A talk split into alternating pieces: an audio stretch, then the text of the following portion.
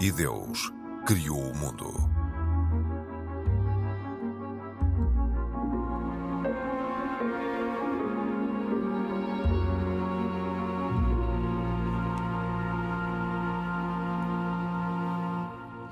Olá, bem-vindos. Hoje, neste E Deus Criou o Mundo, olhamos para os nomes de Deus, a existência, a presença. Eu sou a Cristina Esteves e hoje temos como convidado João Francisco Gomes, jornalista, especialista em assuntos de religião, é autor de uma biografia sobre Dom América Guiar.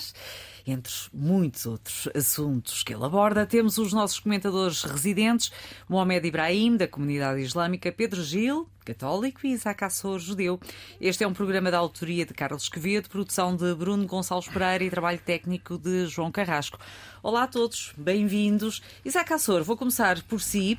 Começando por lhe perguntar se consegue perceber porque é que é, houve este grande uh, aumento uh, de entrada do, do, de pedidos uh, nos serviços de, de registro de naturalização de, de, de descendentes de judeus sefarditas. Mas sei que quer fazer antes uma nota prévia por eu dizer sefarditas. Quer, quer, Cristina. E é assim: o termo correto a ser usado são os judeus oriundos de Sefarad, que são os judeus oriundos da Península Ibérica, que são os sefaraditas. Sefaraditas é como está dito em, na lei. Em hebraico, Sefaradim, Sefaradim, ou seja, Sefaradim, sefaradit, sefaraditas e não sefarditas.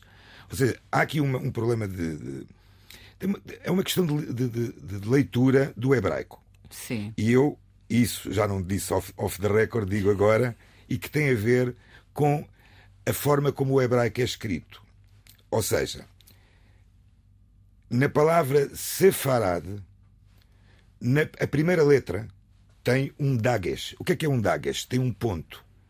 E ao ter esse ponto, essa, essa letra é uh, acentuada. Ou seja, sefaradim, não é sefarditas. É um erro de hebraico. Hum. Mas o sentido, portanto, é um erro, mas o sentido... o sentido. O sentido. Os judeus não vêm de Sefarad, vêm de Sefarad. Mas a nossa lei diz assim. Pronto, agora. se a nossa lei diz assim, houve, assim, algum, assim. houve alguém muito entendido que, eh, eh, em vez de fazer a, a, verdadeira tradução da palavra em hebraico, eh, tentou de alguma forma, se calhar, a portuguesá-la. É, o, é só o que eu costumo dizer. A verdade é que já está portuguesada desde 2015. Sim, esta lei, está, esta já, lei, já é, esta lei, já é esta lei assim é 2015, há muito tempo. É 2015. É? Esta lei foi aprovada no. Mas porquê é que isso nunca foi trazido à colação, havendo esse erro?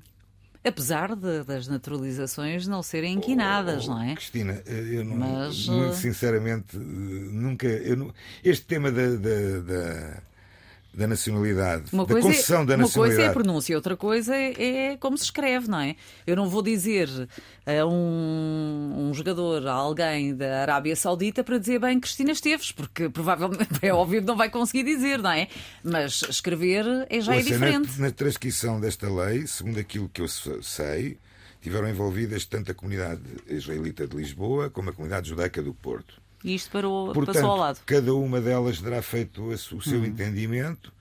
Eh, na minha opinião, não é, não é só na minha opinião, na minha opinião e na opinião da maioria dos historiadores judeus, não, a palavra está correta, não deve ser sefarditas, deve ser sefaraditas. Agora perguntei dos eh, membros da comunidade judaica em, em Portugal, eles usam que palavra?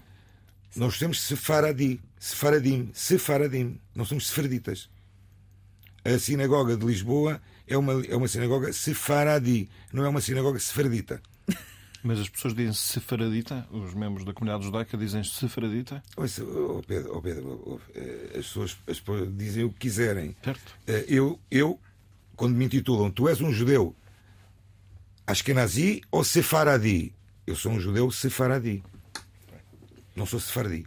Mas ao escreverem dizem sempre não sou sefardita. Sefara. Não sou sefardita, sou sefaradi. Pois, e ao escreverem, escrevem corretamente. Pronto. Muito bem. E agora, eh, Isaac, explique-nos lá porque é que há este aumento substancial de, de pedidos. Eh, eh, também explicando aqui ao nosso auditório, para quem não estiver bem ao corrente de- desta situação, eh, que esta polémica toda com, com os judeus sefaraditas também suscitou-se muito na altura em que se soube que o multimilionário ou bilionário russo Ibramovich tinha a nacionalidade portuguesa. Pois. Vamos lá ver. Eh, esta lei, quando ela foi eh, tornada pública e passada na, na Assembleia da República, era uma lei de, chamemos-lhe de reparação. Foi uma lei de reparação que o Estado português eh, quis passar para a, meio- a grande quantidade de judeus que foram obrigados a sair de Portugal a conta da Inquisição. Eh, Uma lei que na altura, digamos que era muito semelhante, mas com muitas diferenças da lei espanhola, porque a lei espanhola, devo dizer, tinha um início e tinha um fim, tinha um- ou seja, tinha um, regulamento muito próprio, muito bem feito. Por exemplo, a lei espanhola obrigava a qualquer candidato a, a- a adquirir o passaporte espanhol a estudarem o espanhol. O que, na minha opinião, faz todo o sentido. Eh, esta lei aqui em Portugal, ela foi, na minha opinião, mais uma vez pessoal, por isso é que eu estou aqui em nome pessoal, foi uma lei que foi muito mal regulamentada. E por essa razão é que, eh, a determinada altura, começou-se a querer dar eh, novos inputs à lei e novos e, novo, e, no- e, e, e sim criasse um regulamento. Na verdade, hoje em dia, e a lei, segundo aquilo que eu sei, será, terá em vigor até dezembro de 2023, Sim, portanto, até ao fim deste ano. até o final deste ano, hoje em dia já não é só necessário eh, apresentar um, um- um- historial De ligação à. árvore de li- uma, árvore, uma árvore genealógica, um estudo prévio por, por, por, por historiadores e genealogistas. Eh, é necessário também apresentar uma ligação, de alguma forma, com, com Portugal, Sim. com vindas regulares a Portugal ou com, ou com negócios eh, já estabelecidos em Portugal. A maioria do- do- das- dos pedidos, ou uma gran, a grande percentagem de- de- dos pedidos de, de concessão de nacionalidade, vieram de Israel Marrocos? e Marrocos, alguns, mas Marrocos, Israel, portanto, judeus de origem marroquina. Eh, eh, uma comunidade judaica que Tudo pessoas extra-europeias. Sim, sim, sim, extras europeus. Mas é a maioria, a maioria, a maioria, porque também houve alguns que também tiveram. João, como jornalista, também pode intervir e também pode fazer perguntas. Mas o, o- e essas pessoas têm, têm eh, a quem foi atribuída a naturalidade, a nacionalidade portuguesa, eh, residem em Portugal, na maioria, Não. ou não? Não. Não, não, não, a, lei, a, lei não, a lei não obriga. Não a, a isso. lei não obriga a isso. A lei não obriga a isso. Há 200 mil pedidos pendentes nesta altura. Sim, porque há muita gente que, vendo que a lei está a terminar, está a querer. eh, ou seja, aliás, devo dizer que podem estar 200 mil processos pendentes, mas devem estar muito- muitos mais também, ainda por serem despachados nas conservatórias nacionais. Porque com a nacionalidade portuguesa entra-se na União Europeia, hoje no espaço dia- Schengen, não é? mas, ó, Também. ó, ó, Cristina, ó, Cristina, mas não é, não é essa Não? a razão. Não? Desculpe. Não. Então. Não, eh, eh, na, na lei da nacionalidade portuguesa, Sim, para judeus razões, de origem mas- sefaradita, o primeiro passo que existiu e existe é essas pessoas serem certificadas pelas comunidades judaicas que estão estabelecidas pela lei, que são a comunidade judaica do Porto e a comunidade israelita de Lisboa. E que no É o- Norte houve é o- aqueles é o problemas. primeiro- É o primeiro passo. O primeiro passo. Este certificado é passado ou não pelas comunidades e depois isto vai para um processo. Uh? Não, não, vai para um processo burocrático normal no Ministério da Justiça, nas conservatórias. Há um processo. Eu tenho apreciado algumas vezes pessoas amigas minhas, israelitas, que me mandam o processo, o andamento do processo. Aquilo são sete pontos, e eu, sete níveis, e eu conheço, tenho amigos que estão há dois anos e meio no nível 2. Ah. Portanto, estão no nível 2, portanto, ainda falta o 3, o 4, o 5, o 6 e o sétimo. Posso aproveitar para fazer Sim, uma pergunta? sim. Eh, Quando estava a falar, já agora tenho curiosidade em perceber, esse eh, certificado que tem de ser passado pela- pelas comunidades judaicas certifica exatamente o que é? Certifica- A ascendência ou também a prática Não, não, não, religiosa? não. Não, não. Atenção.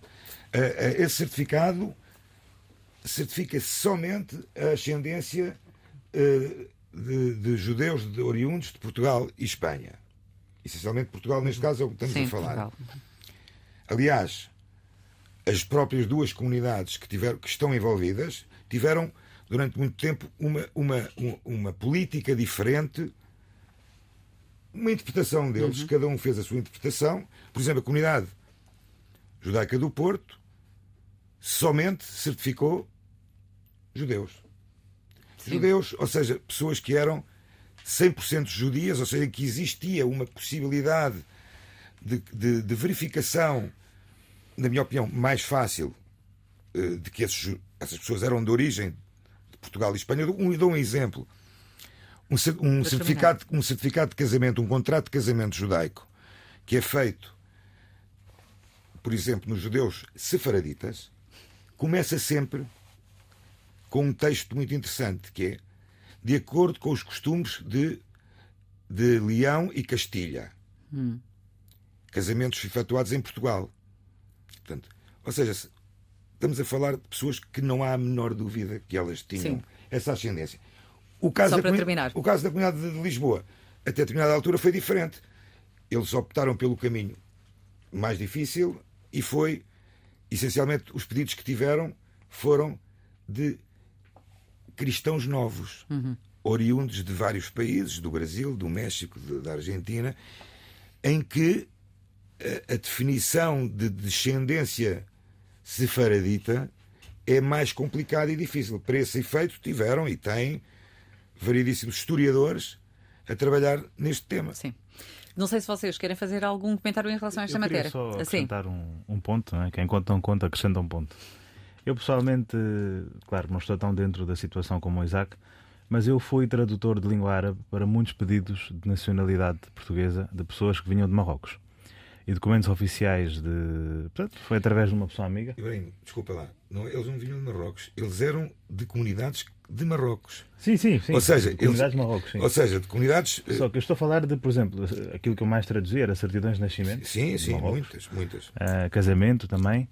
Uh, e eu até questionei um bocadinho a seriedade do- da seleção que era feita na altura, porque isto foi tudo através de uma pessoa amiga, que também era, era um, um judeu, que estava a ajudar estas tais pessoas em Marrocos a adquirir a nacionalidade através de, uh, desta lei.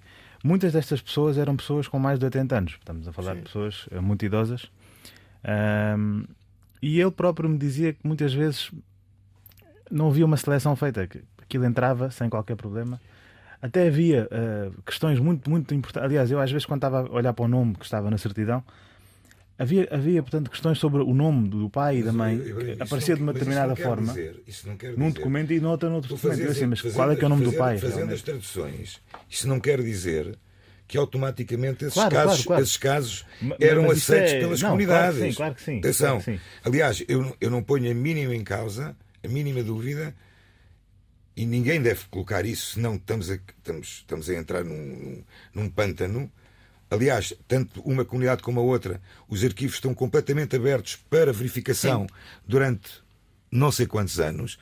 Eh, eu não ponho em causa minimamente que alguém tenha sido. A, a- a Cristina falou há pouco do, Abramovich. do Abra, Abramovich. Abramovich. Abramovich, pronto, já fui E corrigida. eu, Abramovich, e, eu, isso- e a história do Abramovich, não vamos ter tempo agora de falar sobre ela. Não, não vamos. Não vamos, mas um dia, Porque com, com um tema- bocadinho de tempo, podemos falar.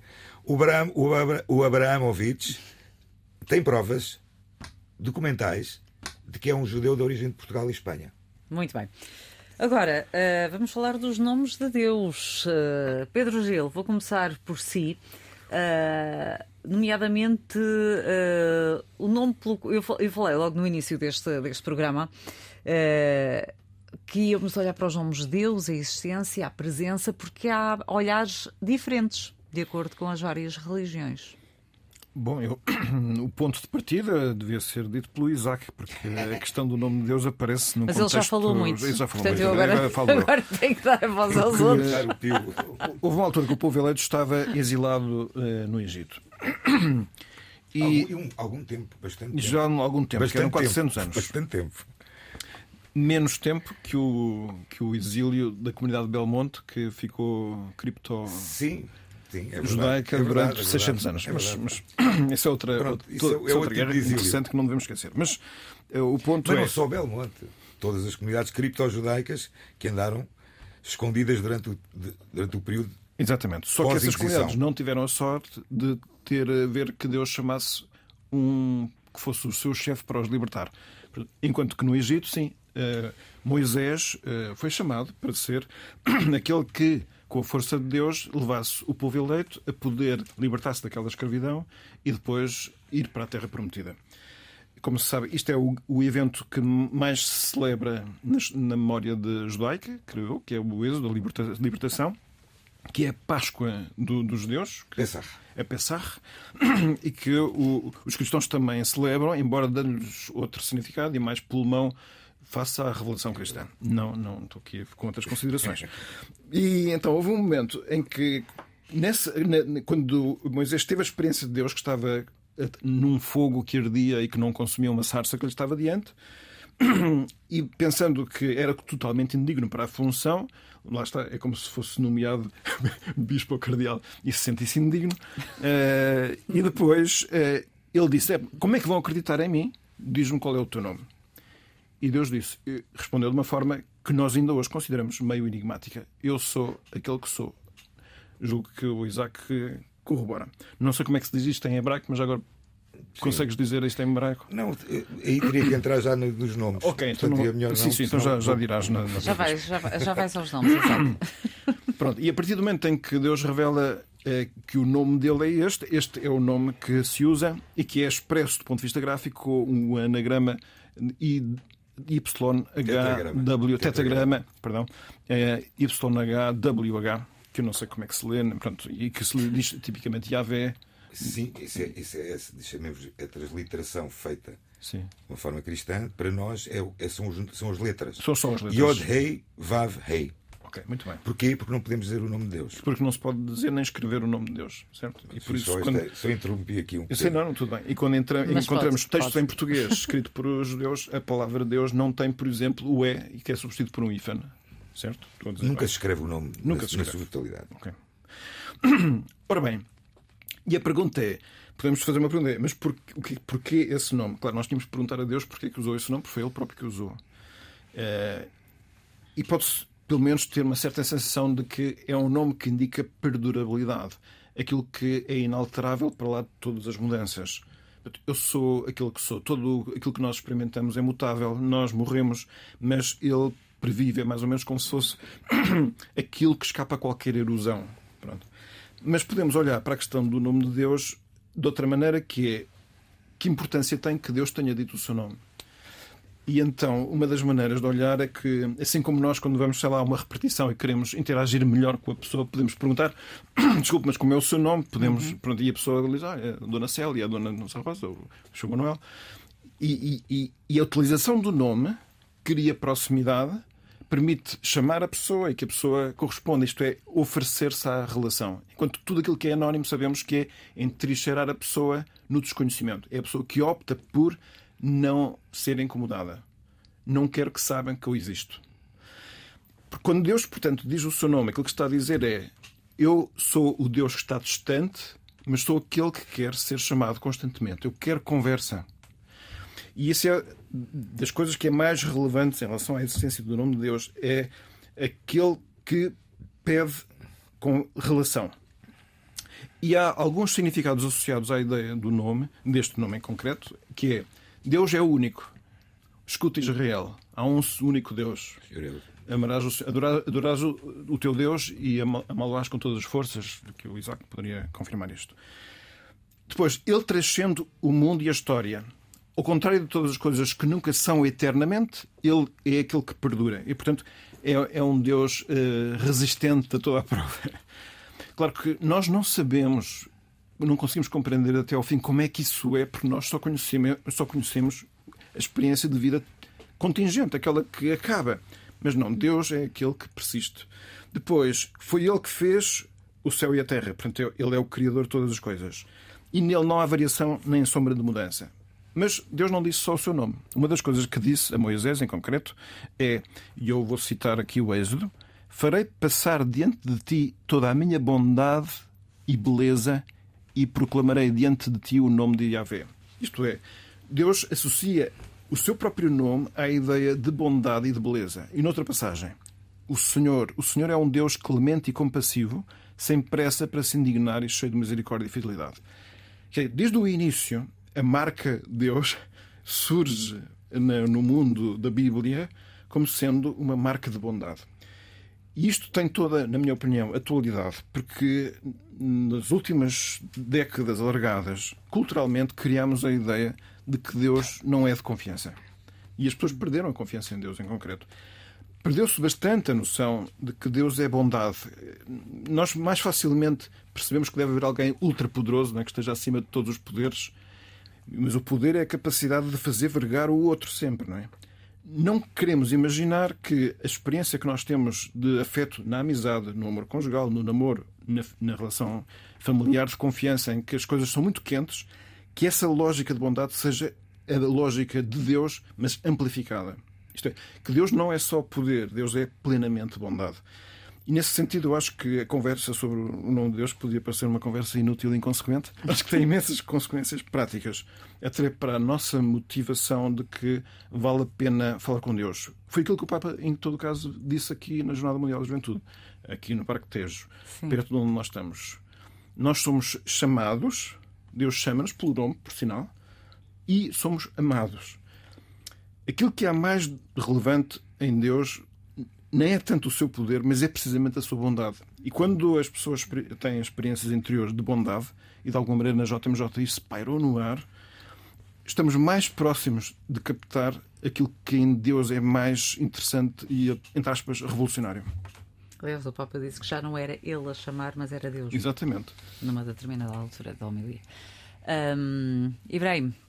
Muito bem. Uh, isto é um tema que, na, no contexto do estudo e da filosofia islâmica, é muito extenso. Uh, o tempo que nós temos, infelizmente, não chega para falar, mas poderá ficar para outra altura.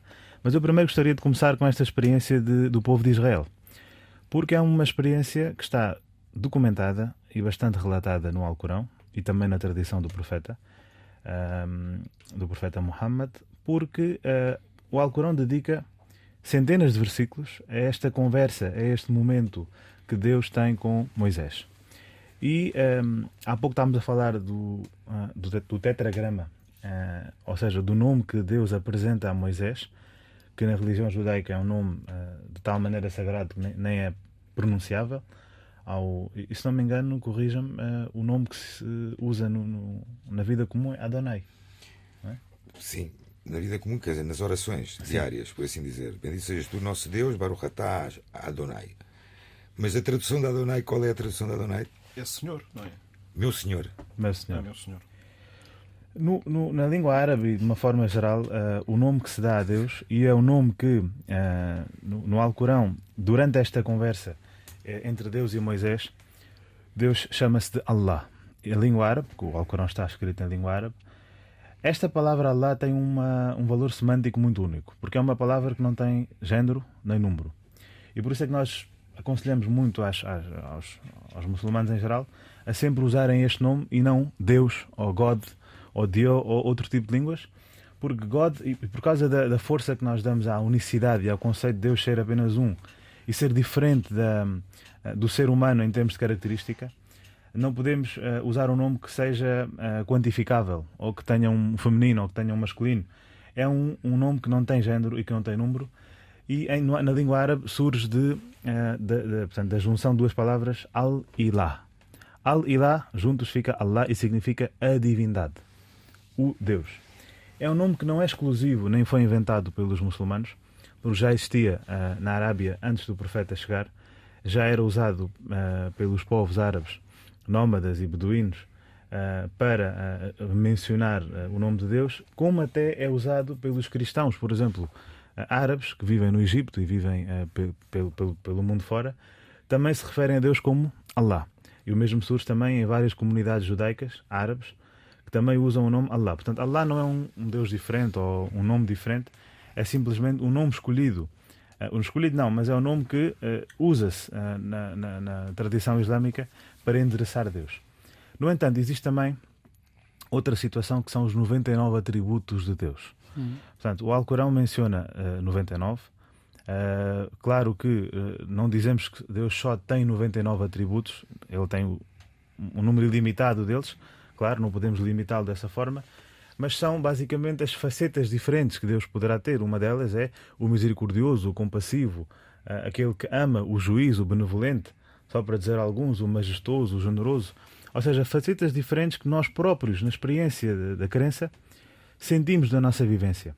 Uh, muitas vezes assistimos na nossa vida a um momento em que uh, estamos, estamos muito mal, doentes, não só de espírito como de saúde, e, e sentimos a, a, somos curados de uma certa forma, não só em termos de saúde, mas em termos de, de espírito também, nós sentimos o, o nome curador de Deus. Deus como curador. É um dos 99 atributos que ele tem. E Deus é muito claro nesse sentido, diz-nos no, no Alcorão, no, no capítulo 7, versículo 180, que Deus é o detentor de todos esses nomes e vocês devem usá-los para chamar e invocar a Deus. Portanto, logo aí nós não temos uma, um bloqueio uh, de não usar o nome de Deus para chamá-lo. Aliás, existe essa exortação para os crentes chamarem por Deus durante o seu dia, durante a, durante a sua vivência uh, e, e, e, pedirem para as suas necessidades e, e, naturalmente, para rezarem na sua liturgia cotidiana. Portanto, Allah é o nome que se usa, é, é o nome uh, o tal uniforme, como eu disse, e, e sem género e sem número. Existem mais atributos que uma pessoa pode pedir. Aliás, por exemplo, dependendo daquilo que a pessoa pede a Deus, se pede justiça para um, um, alguma experiência injusta que tenha sentido, a, a pessoa chama de Deus ao justo. Uhum. Ao justo, uh, ajuda-me uh, nesta situação pela qual eu estou a passar. Uh, se uma pessoa, por exemplo, pede saúde, saúde né? aí chama-me ou aquele que dá saúde. É um dos nomes de Deus que é Shafi, o curador. O curador concede-me a cura. Portanto, os nomes de Deus são apresentados aos, aos crentes para que, dependendo da situação da pessoa está, chame por esses nomes uh, e, e, e socorra-se uh, com, com, essa, um, com essa valência de Deus. Antes de ouvir o Isaac.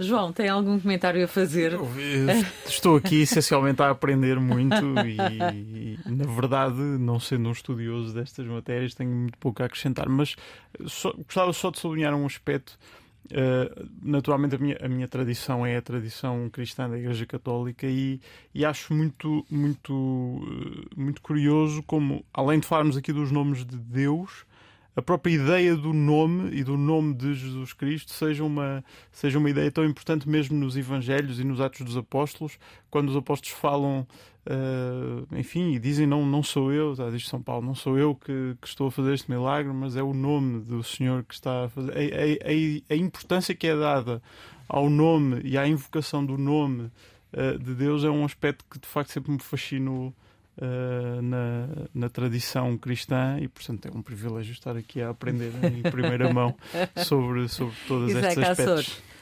Bem, eu nem de propósito, uh, aqui há um, umas semanas atrás, numa das poucas aulas que tive e que tenho uh, sobre o misticismo judaico, sobre a Kabbalah, uh, o tema que falámos foi exatamente sobre os nomes de Deus. E é importante há um, há um, eu faço estas aulas uh, online com, com três, quatro alunos espalhados uh, pelo mundo. Hum. E, na verdade, uma das primeiras perguntas que surgiu foi: qual é o nome de Deus? E, na verdade, a resposta é esta: Deus não tem nome. Deus não tem nome na sua essência e não lhe pode ser dado nenhum título nem descrição. Por definição, digamos que não tem definição. Mas depois temos uma situação que se passa, que é a seguinte: depois surge a criação do mundo. A criação.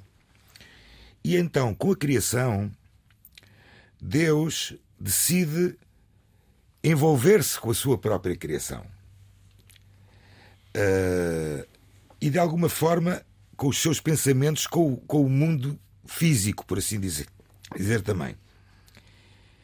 E na sua relação conosco, na criação do mundo, ele então assume variedíssimas descrições. O Criador, o Juiz, o, o, o Mestre, o Senhor, o nome.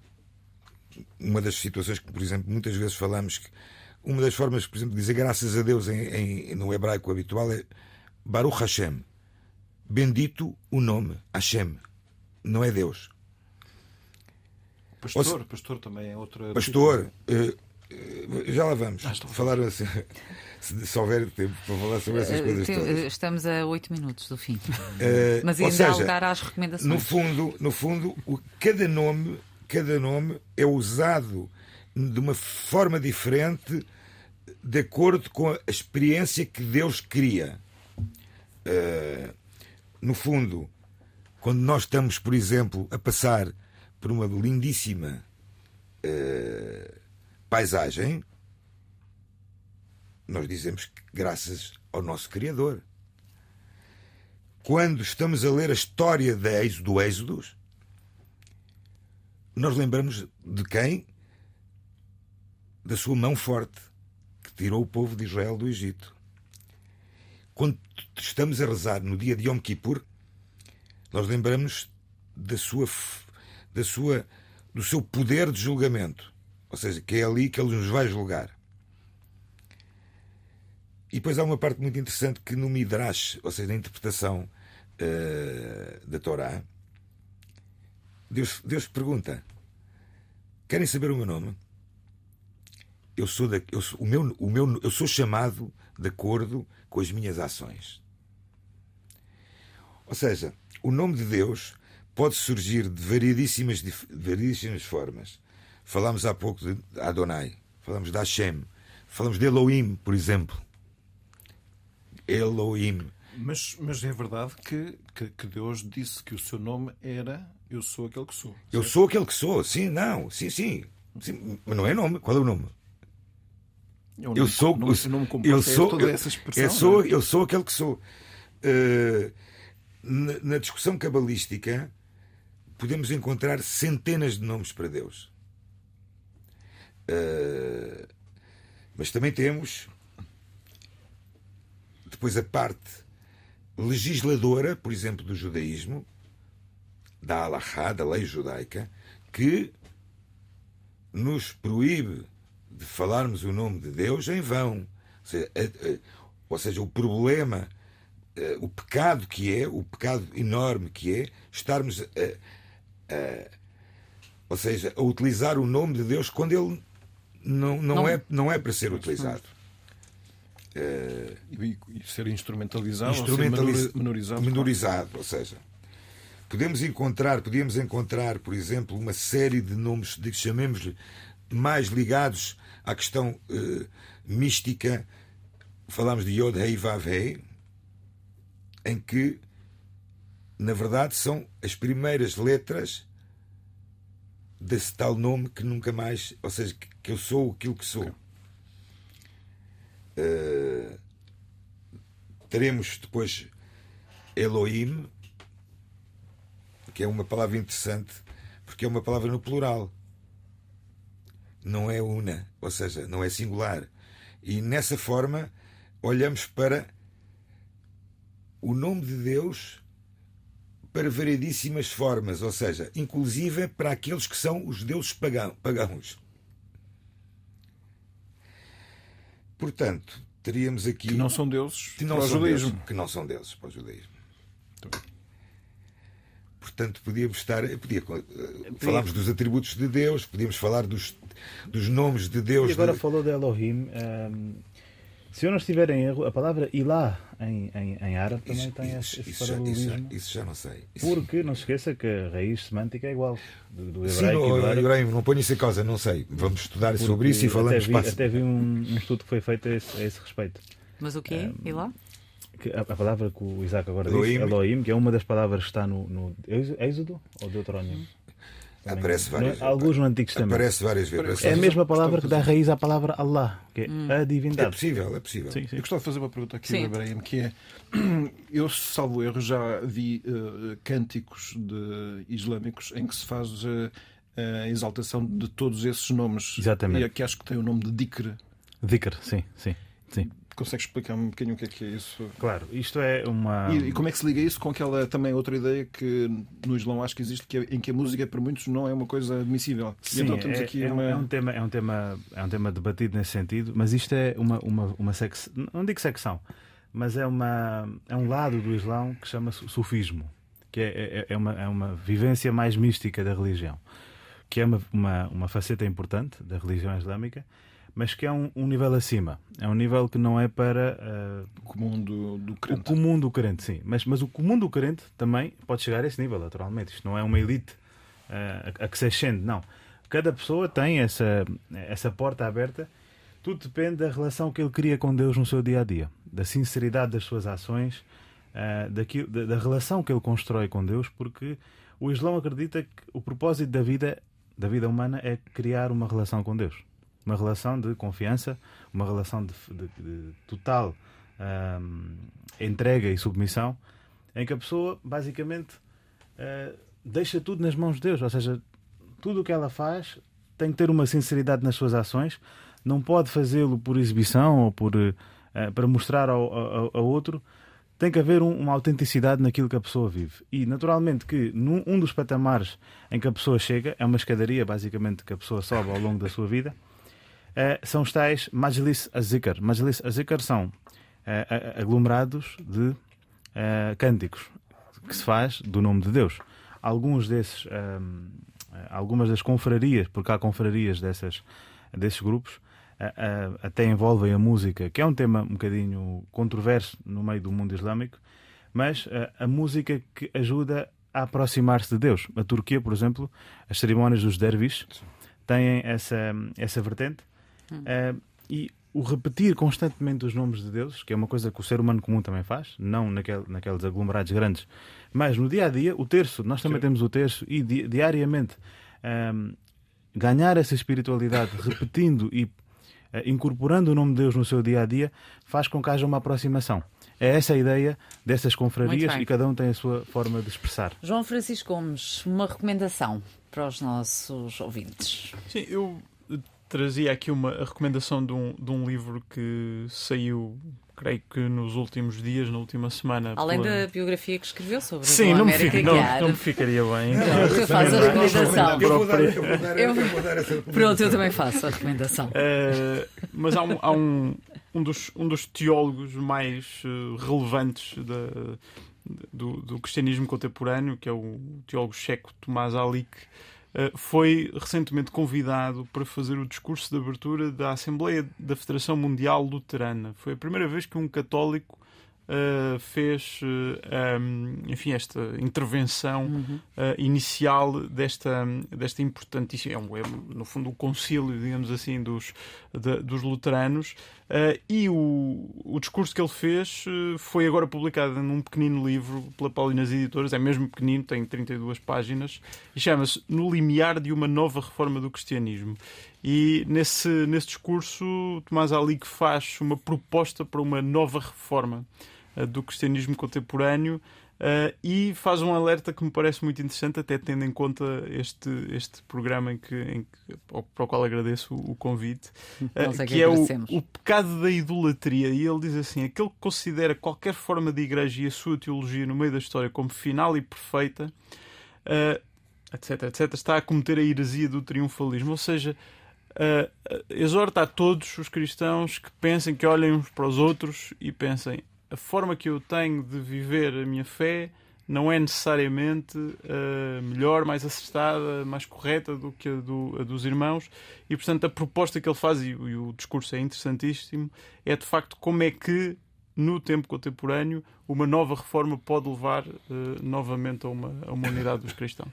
Muito bem. Isaac, recomendação? Breve. Então vou dar a recomendação uh, de, de, um livro escrito aqui pelo nosso, pelo nosso colega de painel, o João, João Francisco Gomes uh, um livro que ele publicou recentemente uh, sobre uh, quem é e o que pensa o homem que organizou a JMJ de Lisboa, o Cardeal América Guiar.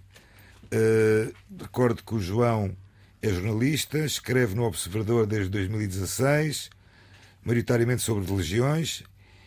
Recebeu vários prémios. Em 2017, uhum. o Prémio de Jornalismo Dom Manuel Falcão e outros mais que numa outra altura vamos passá-los todos a pinto fino. e é, recomendo vivamente, aliás, eu vou lê-lo vivamente de uma, forma, de uma forma precisa para também dar a minha opinião.